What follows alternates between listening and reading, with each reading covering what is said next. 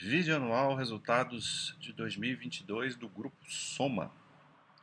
É, se você quiser entender por que eu estou fazendo análise da, da Soma aqui, mais detalhes assistam o vídeo que eu fiz sobre a Vivara. No início eu explico aí por que, eu vou fazer análise de algumas empresas que estão fora do radar é, da Basta.com. Vamos lá, para não ficar repetitivo, né? Vocês assistam lá, tem explicação. Vamos lá direto para análise da, do Grupo Soma. O Grupo Soma é uma empresa do varejo é, de vestuário, né, é, majoritariamente, e que começou com uma junção da, de duas lojas, né, a Farm e a outra que eu esqueci o nome agora, bem na hora da apresentação, é, Animale, isso. É, há uns anos atrás, acho que tem uns 10 anos isso mais ou menos, uma empresa que fez IPO bem recente, é, 2020. Então, claro, todo cuidado com isso, né? É um, esse aqui é uma análise para estudo. É, bom, todas as análises são para estudo, né? Mas aqui é, cabe essa mensagem especial por, por ser um IPO recente. Mas é uma empresa que tem é, se tornado bastante interessante porque ela se tornou uma plataforma de marcas de varejo, né? Ela começou a fazer é, uma expansão inorgânica muito agressiva, consolidando várias empresas que têm marcas com marcas fortes, né? Marcas que têm um bom apelo é, no seu público e inclusive no vestuário masculino também ela começou a fazer isso com a Foxton.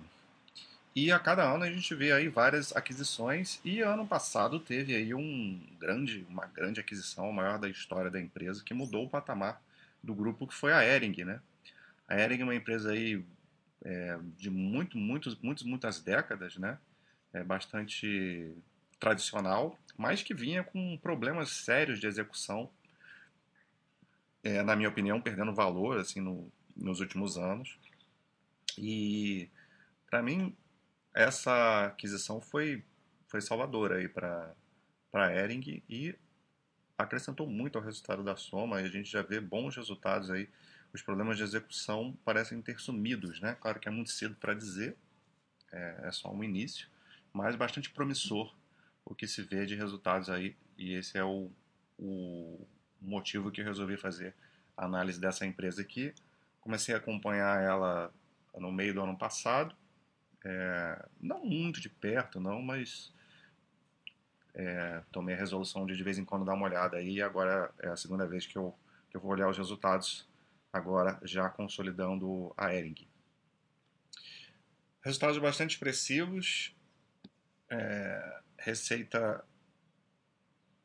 a receita bruta nem aqui do trimestre, né? Cadê o do ano? Tá aqui embaixo, tá. Receita bruta de 5,6 bilhões, cresceu 32% é, em 2022 o EBITDA de 730, EBITDA ajustado, é, 735 milhões, cresceu 91%. Aqui é um resultado provavelmente é, pro forma, né? porque como a Ering entrou no balanço, é, está até explicado aqui, resultado consolidado pro forma, apresenta o resultado combinado do grupo Soma e da Ering em períodos anteriores à aquisição, né? Para ficar uma base de comparação melhor. E parece até que não é pro forma, né? Com 91% de, de crescimento, mas sim é. Então, não só a Eren, como todas as empresas do grupo estão crescendo muito forte. A margem EBITDA aumentou muito, 15 foi para 15%, aumentou 4,6 pontos percentuais e o lucro líquido subiu 73%. Os números são, são absurdos, né? Assim, claro que como a empresa está fazendo muitas aquisições e num, num, projeto de expansão muito grande, é, é, até mais, não sei se normal seria a palavra, mas aceitável a gente ver esses números, né? Então, às vezes, um número importa menos, a gente tem que entender o que, a empresa está fazendo e se ela está fazendo bem feito. Se a gente for olhar aqui o resultado do trimestre, assim, só rapidinho para só para pontuar, a gente vai ver resultados bem menos expressivos e é que aconteceu ó, o problema que muitas empresas de varejo sofreram, foi o impacto da Copa do Mundo fora de época. É, a Copa do Mundo dura, dura um mês, né, mais ou menos, então isso afastou muita gente aí do, da rotina de ir ao shopping, fazer compra e tal, num, num quarto trimestre que, que, que, sempre é o mais forte do varejo, na maioria dos, do, dos, dos varejos, por conta de Natal, né, fim de ano e tal. Mas aí deu uma quebrada nisso e por isso a gente vê um, um resultado menos expressivo, mas mesmo assim, né, o bicho ajustado de 40% é muita coisa. Então aqui a gente consegue, por esse quadro, ver bem aí o retrato do que é a marca, né? do que é o grupo, com as principais marcas. A Farm é 1,2 bilhões de receita bruta, cresceu 33%, e tem esse processo de internacionalização, que é outra coisa muito interessante que ela começou a fazer, e já está vindo 490 milhões de receita vindo do mercado é, internacional, né? crescendo muito forte lá fora, 81%. É normal crescer forte aqui, porque no início né, as bases de comparações são, são fracas, mas está fazendo o que deveria ser feito. A Animale, né, que era aquela outra empresa que eu tinha esquecido o nome, mas eu lembrei, é 771 milhões, empresa menor aí comparado com a, com a Farm, crescendo também dois dígitos forte, 24%. A NV já é um resultado menor aqui, 380 milhões, mas crescendo muito, 38%. E a Ering, né, que é a empresa que, que entrou aí para o grupo e mudou o patamar da empresa, claramente, né? A, a, a Farm, que era a principal fonte de receitas, né, mesmo a gente considerando o internacional, aí seria aí 1.6, 1.7 bi, a Ering entra já com 2.3 bilhões de receita, então passa a ser o, o principal carro-chefe aqui da, da empresa. Isso no, início dá uma assustada, né, porque a Ering vinha com muito problema de execução, então, é, é, você vem tentar resolver um problema de diversificação e acaba concentrando, talvez, né? Acho que cerca de 40% da receita da empresa vem da Ering hoje, mas a execução está muito boa. Cresceu 26% a, a receita aqui. Então, aí, forte crescimento de todas as marcas. Continua aqui as marcas menores, né? Cris Barros cresceu 38%. Fábula, aí, que é a marca para roupas infantis, cresceu 44%, Foxton, né, que é a masculina, 42%, e a Maria Filó cresceu 12%. Então, tudo crescendo dois dígitos ou dois dígitos forte, né? Então, o foco deles aí para 23 é no crescimento de receita e rentabilidade da, da Ering ainda, né? Que é recente, então tem provavelmente muita coisa ainda para fazer para melhorar a expansão da Farm Global na, no mercado europeu. Já viu que tem dado certo. É, ganho de market share. E o fortalecimento das parcerias para ampliar o sourcing das de algumas marcas, né? Uh, o sourcing é quando você terceiriza aí parte da sua fabricação uh, da, das roupas.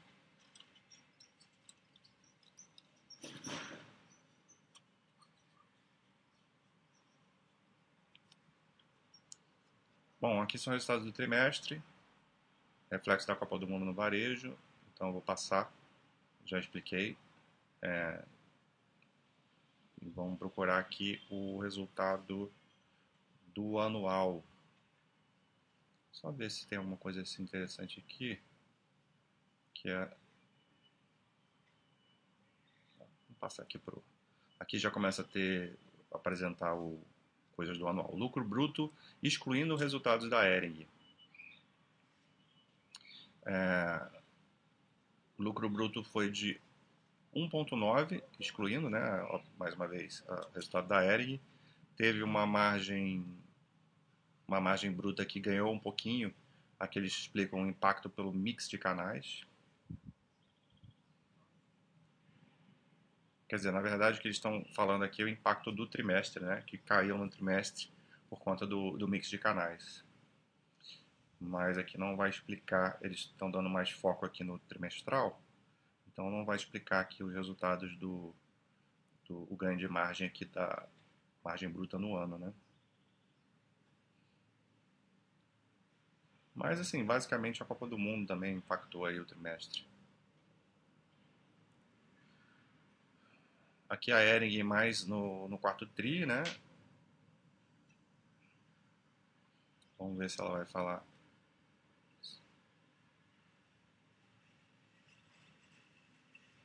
Aqui tem o resultado da Ering no, no ano. Lucro bruto cresceu 30%, muito bom. Ganhou margem, foi para 41,9%.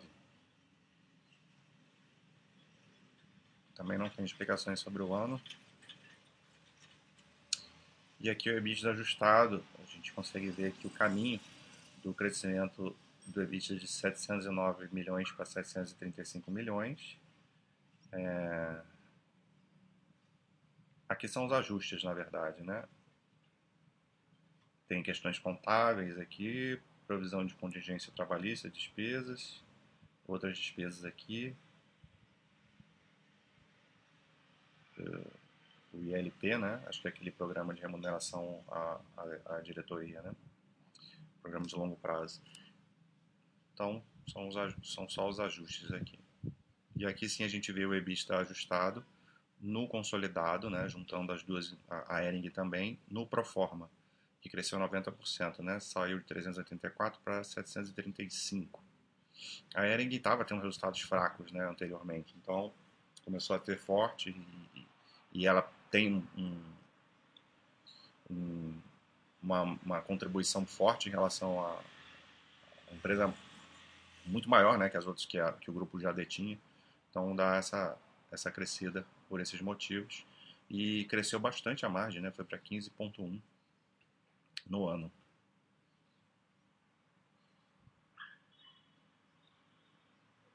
Aqui pelo trimestre ele fala aumento da margem bruta da Ering e maior eficiência em despesas da companhia no consolidado.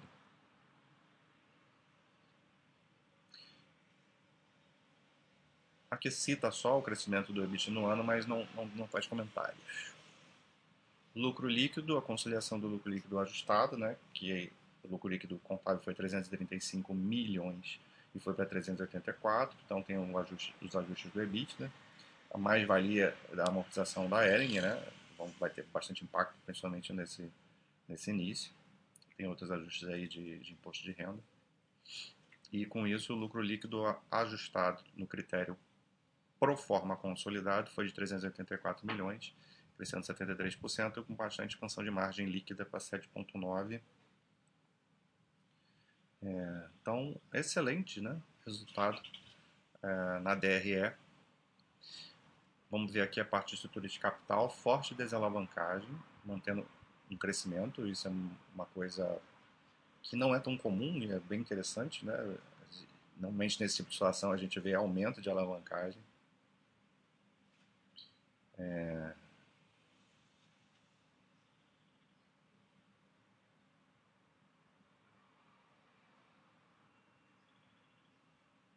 Mas está aqui o, o, a dívida líquida é, ao longo do, do ano, né?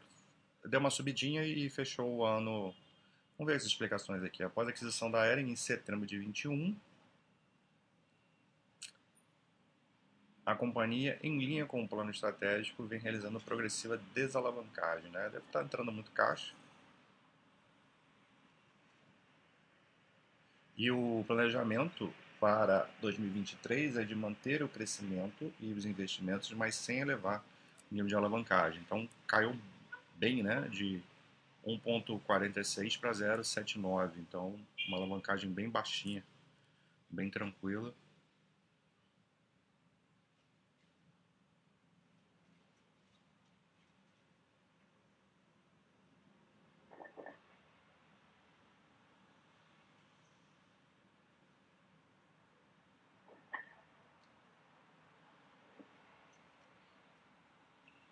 Ver se tem mais alguma, algum detalhe aqui. Ah, aqui tem um lucro bruto ajustado, né? Não costuma aparecer esse tipo de, de ajuste, mas tem aqui o lucro bruto ajustado, mas não tem grandes ajustes para serem feitos aqui não. É mais a mais valia da Ering. Ok. Aqui o EBITDA ajustado a gente já já olhou.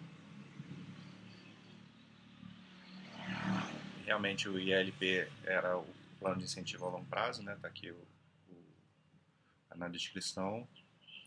Então tá só repetindo coisas que a gente já viu lá atrás, né? Os ajustes aí no resultado. Então, um resultado bastante interessante. Eu não sei se vale a pena a gente olhar aqui o quadro, aqui o IPO bem recente, né? Atenção para isso. É, acredito que essa posição aqui do ranking avaliação é por conta de IPO recente. A gente sabe que o site tem uma política bastante restritiva quanto a isso e, e é bem válido esse tipo de, de atenção mesmo. E eu ia dizer que não sei se vale tanto a pena a gente olhar é, os quadros. Sim, sempre vale a pena, mas é, ter bastante cuidado, porque como a empresa vem fazendo muitas aquisições, isso geralmente bagunça. E, e às vezes você vê os aumentos assim podem estar relacionados a simplesmente o fato de você entrar com uma, com uma nova empresa que você não tinha no ano anterior, né? Como aqui não tem resultado pro forma, é, o resultado contábil é, absoluto, então às vezes bagunça. Mas de qualquer maneira, assim, faz parte, né? A gente vê uma receita mudou de patamar em 22 por conta da aqui com certeza por causa da, da aquisição da Ering. A Ering que são 2 bilhões, né? Cerca de 2 bilhões de receita que acrescenta no resultado. E aqui vai, tudo isso vai estar bem contaminado, né? Então, realmente, aqui para o quadro, não dá para ter uma boa análise. Inclusive, se a gente olhar esse EBIT daqui nos últimos anos, é, nem, nem encoraja a gente, né? É uma, uma, uma, uma trajetória de EBIT aqui bem, bem esquisita, né? É porque a empresa está realmente mudando é, a partir do seu IPO em 2020. É uma, é uma, é uma, passa a ser uma empresa para a gente estudar daqui para frente, né? Acho que meio que o passado dela não vai fazer nenhuma diferença na análise. A gente tem que olhar o que, que a empresa está oferecendo para frente, né? Ver os resultados a partir de agora e tentar entender. Eh, sempre é complicado a gente fazer a projeção, mas entender como que isso pode se configurar no longo prazo. A ideia dela é muito boa. Essa ideia de adquirir marcas fortes e melhorar a execução, né? Você, você, isso ficou muito claro com a Ering, que estava com muito problema de execução, desde a fábrica até a parte de logística. E a gestão da, da Ering mudou, da água para o vinho, depois que ela entrou para dentro aí do Grupo Soma. Já tem mais de um ano de consolidação, né? Foi em setembro de 21, então teve todo o, o quarto trimestre de 21 e mais o ano todo de 22 e a gente já vê claramente os resultados aparecendo. Então é isso que anima a gente a olhar a empresa com olhos de estudo, né? Para a gente acompanhar daqui para frente e passa a ser mais uma opção interessante para a gente acompanhar. A gente já viu que a companhia desalavancou, né? Passou a ter uma estrutura de capital é, bem sólida e pretende manter assim em 2023 e passou a gerar bastante caixa aí desde que fez essa, todas essas mudanças. Então aqui não vai ter nada para a gente olhar na parte de, de retorno ao sócio, porque uma empresa aí bastante recente no, no radar, mas mais uma boa empresa para a gente acompanhar e estudar daqui para frente.